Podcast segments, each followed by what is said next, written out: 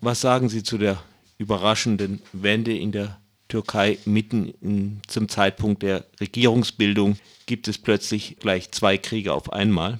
Also ich muss zugeben, dass ich mit großen Befürchtungen, was die Strategie von Präsident Erdogan und Premier Davutoglu angeht, aus der Türkei vor ungefähr anderthalb Wochen zurückgekehrt bin. Bei den Gesprächen, die ich im türkischen Parlament geführt habe mit äh, allen Fraktionschefs aller ins Parlament gewählten äh, Parteien, habe ich den Eindruck gewonnen, dass die Koalitionsgespräche, die gerade in den Tagen begonnen worden waren, dass die nicht sehr ernsthaft geführt worden mhm. sind und insbesondere die Fraktionsvorsitzenden der HDP, Herr Demirtaş und äh, die Leute von der CHP, mit denen ich gesprochen habe, hatten den Eindruck, äh, dass Präsident Erdogan seinen Premier Davutoglu eher in die Koalitionsgespräche schickt, um noch mal mehr Zeit zu gewinnen und dass sein eigentliches Ziel Neuwahlen in der Türkei sein würden. Und in Verbindung äh, mit äh, dieser Bewertung der Koalitionsgespräche ist auch von etlichen meiner Gesprächspartner äh, der Verdacht geäußert worden, dass Herr Erdogan versuchen könnte, über eine Verunsicherungsstrategie alle die Stimmen zurückzugewinnen, die er bei der letzten Parlamentswahl insbesondere an die HDP, an Herrn Demirtas verloren hatte. Und dass äh, Verunsicherung und Angst ähm, im Moment entstehen in der Türkei angesichts äh, nicht nur äh, der Reaktion, der überfälligen Reaktion auch von Seiten Erdogans auf ISIS, sondern weil ähm, die AKP-Führung im Moment die Situation nutzt, äh, nach Suruc, äh, um auch gegen die PKK vorzugehen. Also dass das jetzt eine große Verunsicherung hervorruft, daran kann ja kein Zweifel bestehen. Haben Sie schon gehört, dass Erdogan gefordert hat, die Immunität von kurdischen Abgeordneten aufzuheben?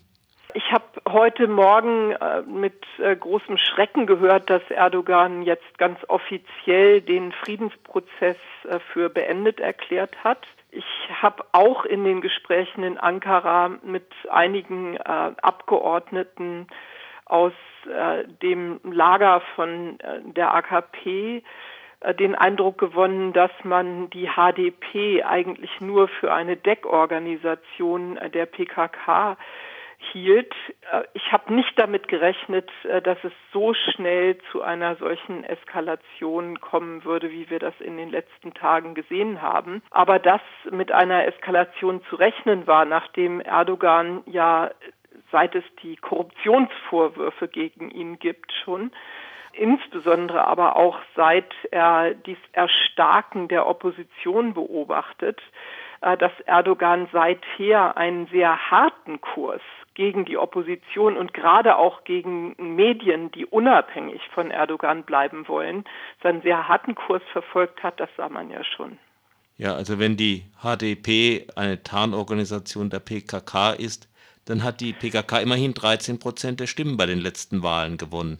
Also ich halte diese Einschätzung äh, einfach für falsch. Ich habe ein ganz ausführliches Gespräch äh, mit Lela Sana geführt äh, bei meinem Besuch. Und ich habe danach ein sehr ausführliches Gespräch mit äh, der Führung der HDP-Fraktion gehabt, mit Herrn Demirtas und anderen Abgeordneten. Und es ist mir in allen diesen Gesprächen sehr überzeugend erklärt worden, dass der Erfolg der HDP alleine darauf zurückzuführen ist, dass man sich zu einer äh, gewaltlosen diplomatischen, politischen Lösung äh, der Kurdenfrage in der Türkei bekannt hat.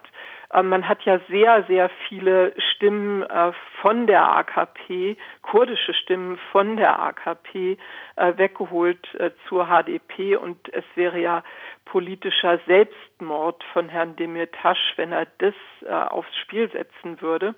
Und ich muss auch das nochmal betonen. Also ich fand, dass äh, alle Stellungnahmen zu einer friedlichen Lösung, zu, die Bekenntnisse zum äh, Friedensprozess, die ich von kurdischer Seite bei meinem Besuch gehört habe, dass die alle sehr überzeugend gewesen sind. Selbst wenn die PKK in den letzten Tagen auch wieder an der Eskalationsschraube äh, mitgearbeitet hat, das darf meiner Meinung nach überhaupt nicht der HDP in die Schuhe geschoben werden. Das Europäische Parlament hat sich ja zur Unterdrückung der Gezi-Proteste seinerzeit geäußert. Wäre jetzt sowas vielleicht auch möglich? Wir haben uns äh, im äh, Verlaufe der Vorbereitung des letzten Berichtes zur Türkei, Fortschrittsberichtes zur Türkei, immer äh, auch geäußert als Fraktionen, als einzelne Abgeordnete zusammen am Ende mehrheitlich im Europäischen Parlament gegen äh, die äh, gegen gegen die politische motivierte Verfolgung von Journalisten in der Türkei, gegen den harten Umgang mit allen Medienunternehmen, die nicht sich zu Erdogan und der AKP bekannt haben.